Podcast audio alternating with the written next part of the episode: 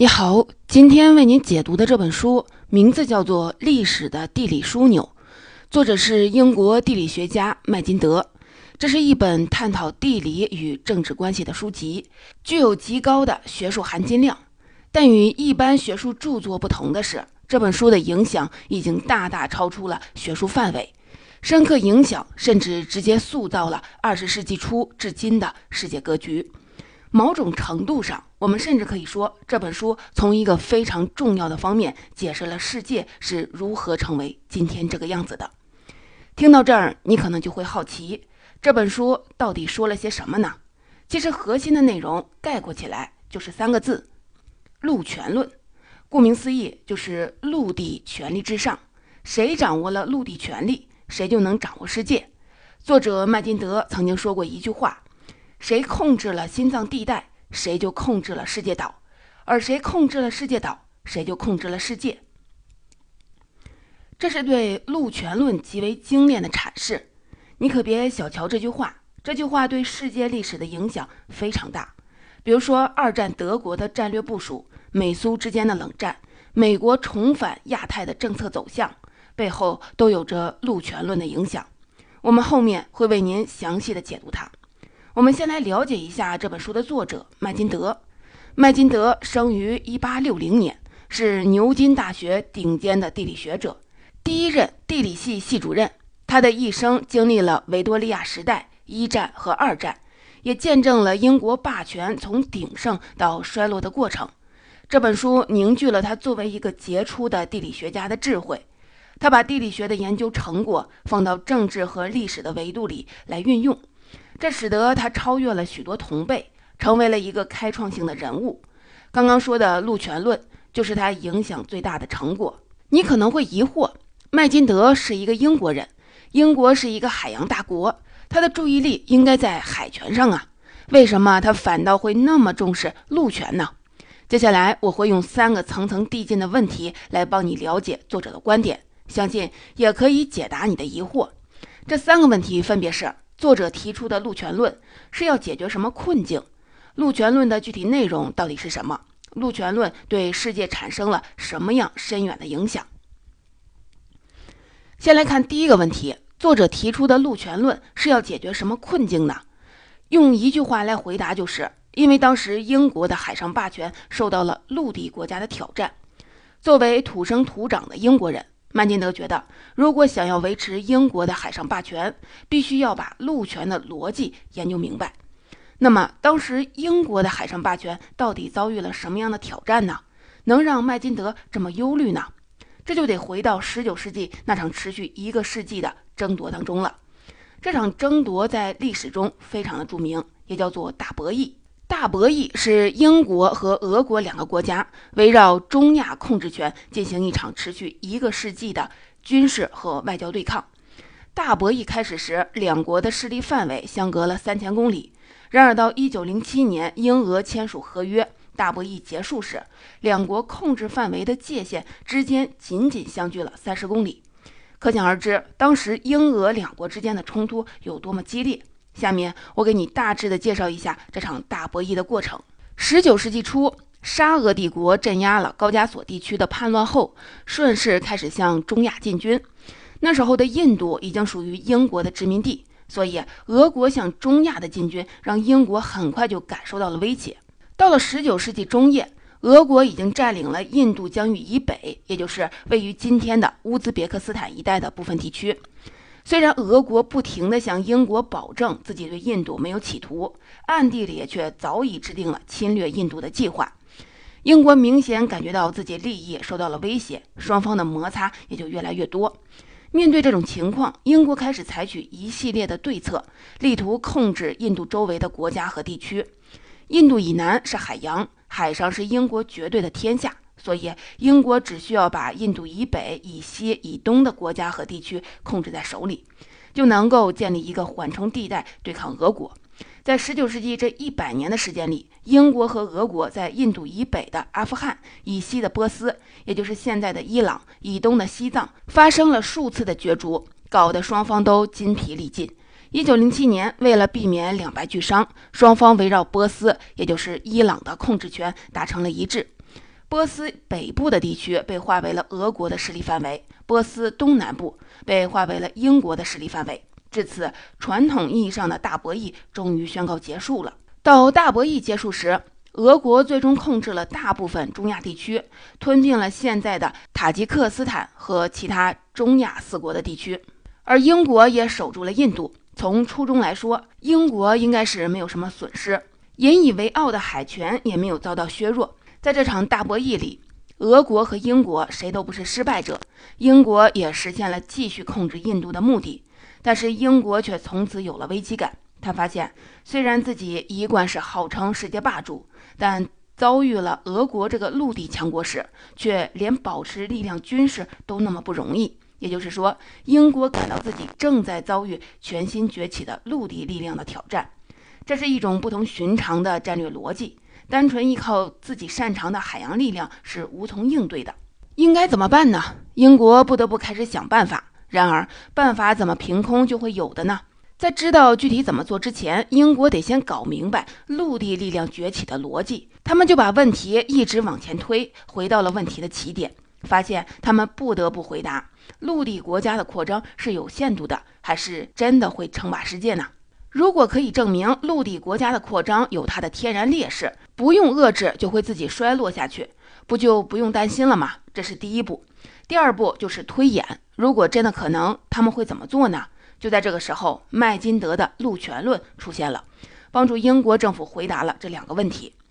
这就是陆权论的产生背景，也就是第一部分里我要和你讲的内容。接下来，我们就来跟您讲一讲陆权论的具体内容。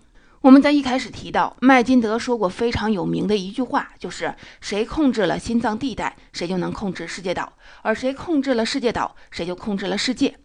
这就是麦金德陆权论的核心内容，也是他对英国政府提出的两个问题的回答。这里的世界岛指的是包括亚洲、欧洲和非洲在内的三大洲，心脏地带就是位于世界岛的中心，也就是欧亚大陆的中部，大概的位置也就是现在的西伯利亚、蒙古高原、中国西北部、哈萨克斯坦、乌兹别克斯坦、吉尔吉斯斯坦等地区。心脏地带的外围，也就是世界岛中除了心脏地带以外的部分，被称作是边缘地带。在搞清楚了世界岛和心脏地带这两个概念以后，我们就来看看麦金德为什么这么说呢？我们把刚才提到的那句话拆成两半来看。先来说第一半：陆地国家可以称霸世界，只要它控制世界岛。这个答案打破了过去只有海洋国家才能称霸世界的固有观念。的确，细数一下，从地理大发现以来，强国之间的争霸战争发生了很多次，但是能够笑到最后的，始终都是海洋国家。先是西班牙，再是英国。在这期间，海洋国家对于陆地国家也一直是处于优势。就拿英国和法国两个传统的强国来说，1805年，英国取得了海军史上最大的胜利，就是著名的特拉法尔加海战。在这场战役中，英国给法兰西联合舰队造成了决定性的打击，法国海军精锐损失殆尽，从此一蹶不振。拿破仑也被迫放弃了进攻英国本土的计划，结果当然是英国巩固了世界霸主的地位。那为什么海洋国家总是胜出呢？这不是偶然的，而是和海洋的特殊性质有关。首先，海洋不同于陆地，它无险可守，也无路可退。一旦在海洋上爆发了战争，只能是歼灭战。所以，只要你海军力量足够的强大，是很容易称霸海上的。另外，海洋的特殊性还在于它能够连通全世界。在地理大发现之后，正是通过海洋的连通性，全球的市场联系在了一起，海洋成为最重要的贸易通道。所以，一旦一个国家在海军力量上称霸，就可以垄断对海上贸易秩序的掌控权。而掌握了贸易秩序的主导权，也就是主导了世界秩序。因此，称霸海洋就意味着称霸世界。这个玩法里没有陆地国家的角色。历史上再强大的帝国，它的控制范围也只能是在欧亚大陆上的局部区域。比如说罗马帝国、蒙古帝国，他们连年征战，最后也只能做一个勉强维持的陆上的霸主。原因就在于陆地上的地形丰富多样。凭借着地势，交战双方可攻可守，很容易啊就僵持不下，化解而至。所以啊，陆上国家光是应付邻国的军事压力就已经疲惫不堪，更别说发展海军称霸海洋、称霸世界了。可以这么说，称霸世界的关键在于称霸海洋，而陆地强国时刻面对着来自邻国的压力，所有的精力都投放在了陆军的发展上，没有多余的财力去发展海军，也就难以称霸世界。麦金德认为，这种传统的观念有一定的道理，困难确实是存在，但是来自陆地国家的资源实在是太诱人了。人类最主要的资源都是在世界岛，也就是亚欧非大陆上。只要掌控了这个大陆，就掌控了具有压倒性优势的大量的资源，不用通过海洋也能够形成庞大的市场和经济。如果这件事儿实现了，海洋国家可能就会面临一个空前强大的对手。哪怕陆地国家不发展海军，海洋国家也很难渗透进陆地国家。换句话说，海洋国家很难有效应的去应对这种挑战，因为这代表着一种完全不同的秩序和玩法。而且这种玩法不是海洋国家所擅长的。话虽然这么说，问题依然是存在。亚欧非大陆那么大，要想全面的掌握，谈何容易啊！不还是会陷入陆地国家之前因为地理问题打打停停的困境吗？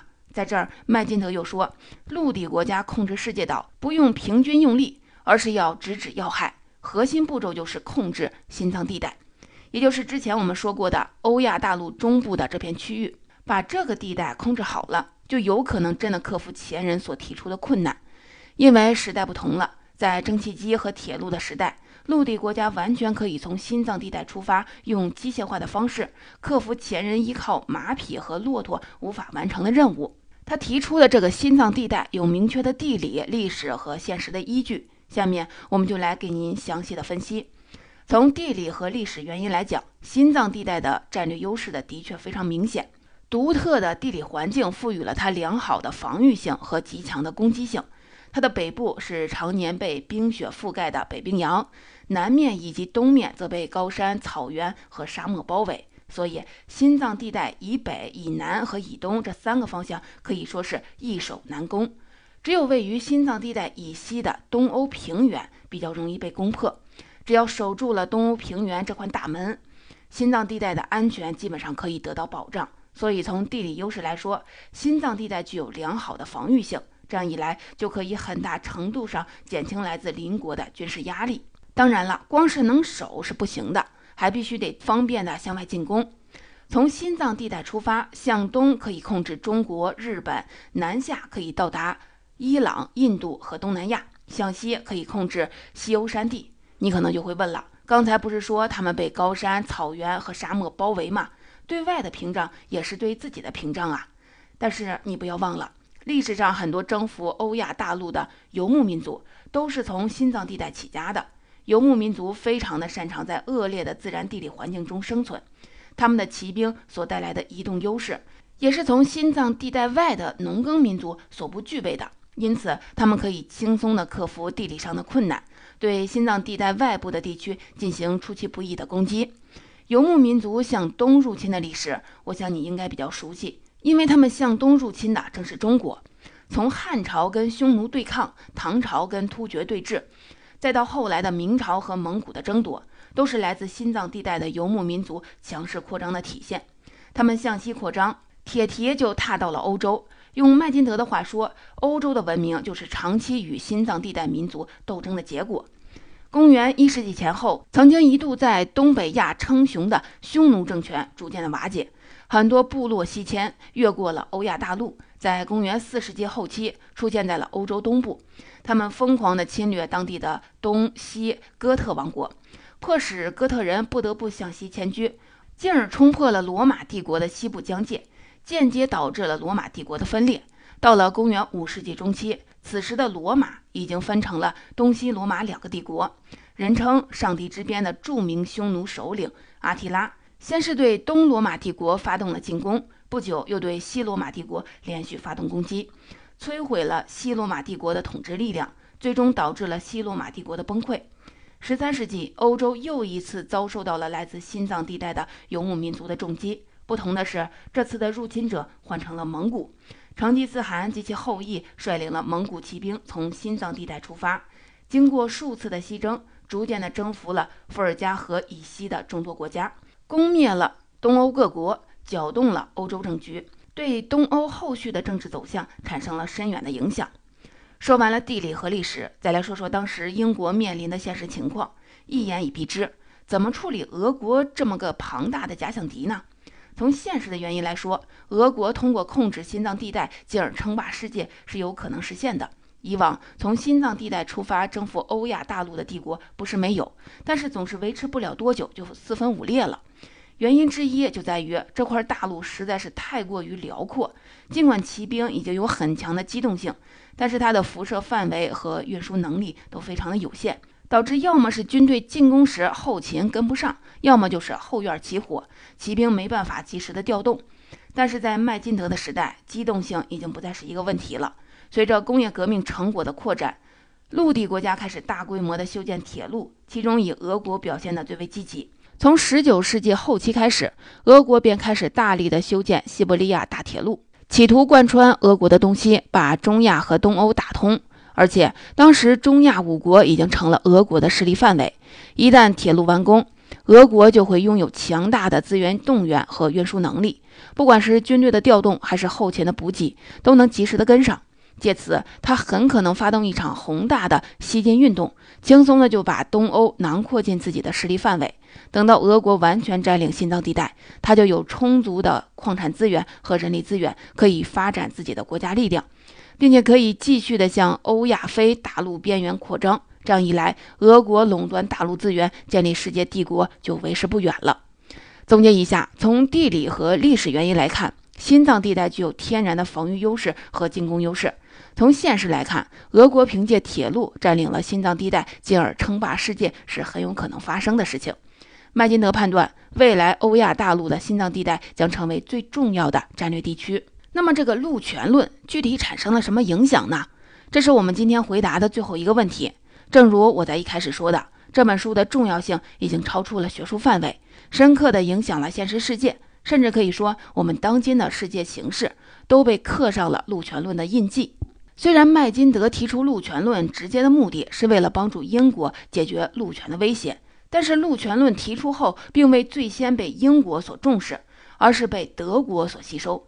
二战时期的纳粹德国有一个将军豪斯霍费尔，就非常的欣赏麦金德的陆权论。在他看来，德国只有将领土扩展到心脏地带，才能保证最低限度的生存空间。这一观点后来被纳粹德国的副元首赫斯所采纳，并介绍给了希特勒。后来，纳粹德国的战略部署，比如突然的放弃进攻英国而选择苏联，背后的目的之一就是为了控制心脏地带。而苏联虽然在战争的前期西线上节节败退，但是因为大部分的心脏地带，包括了中亚国家和西伯利亚，还在英国的掌控之中。但是因为大部分的心脏地带，包括中亚国家和西伯利亚，还在苏联的掌握之中。来自西伯利亚、哈萨克斯坦和乌拉尔山区的兵工厂生产了大量的武器和车辆，成为苏联最终能够战胜纳粹德国的重要原因。二战初期的一九四零年。眼看着德国很快就获得了强势地位，法国的迅速崩溃，英国也终于意识到了麦金德陆权论重要性。在陆权论的影响下，英国开始从两个方面尝试阻止德国成为陆权大国。一方面，英国和美国结盟，通过在欧亚大陆之外的地区引入了一个新的海权国家，来增强英国的海权力量。对美国来说，这也是一个把力量发展到欧亚大陆的极好的机会。自然会紧紧地抓住，全力地支持英国。另一个方面，英国也开始尝试和曾经的敌人苏联来结盟，利用苏联传统的陆权优势来抵挡德国的扩张。对苏联来说，获得了一个海权大国的支持，为阻挡德国的进攻提供了资源，同样是自己非常愿意见到的。因此，二战中的英国从海权和陆权两个方面和美国以及苏联结盟，并最终获得了胜利。二战结束之后，美国地缘政治学家斯皮克曼以麦金德的心脏地带的理论为基础，进一步的发展了陆权论。他和麦金德不同的地方在于，他认为欧亚大陆东西两端边缘地带要比心脏地带更加的重要。如果能用边缘地带包围心脏地带，就可以占领心脏地带。因此，他的观点又被称为边缘地带理论。冷战期间，以美国为首的北约正是根据边缘地带理论，在西边和欧洲结盟，东边和中国建交恢复往来，包围并瓦解了苏联。近几十年来，随着中国的崛起，美国重返亚太，拉拢日本，构筑第一岛链，也就是想维护自己的利益，平衡处在边缘地带的中国的影响。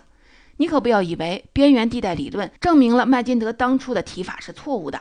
恰恰相反，斯皮克曼这个理论也还是在麦金德当初建立的框架内提出来的。正是因为有了麦金德陆权论奠定的基础，斯皮克曼才能提出边缘地带的理论，进而影响了美国在冷战时期的国际战略。总结本期解读中，我们围绕英国地理学家麦金德的陆权论，为你解答了作者为什么会提出陆权论，陆权论的具体的内容是什么，陆权论对世界产生了什么样的影响？三个问题。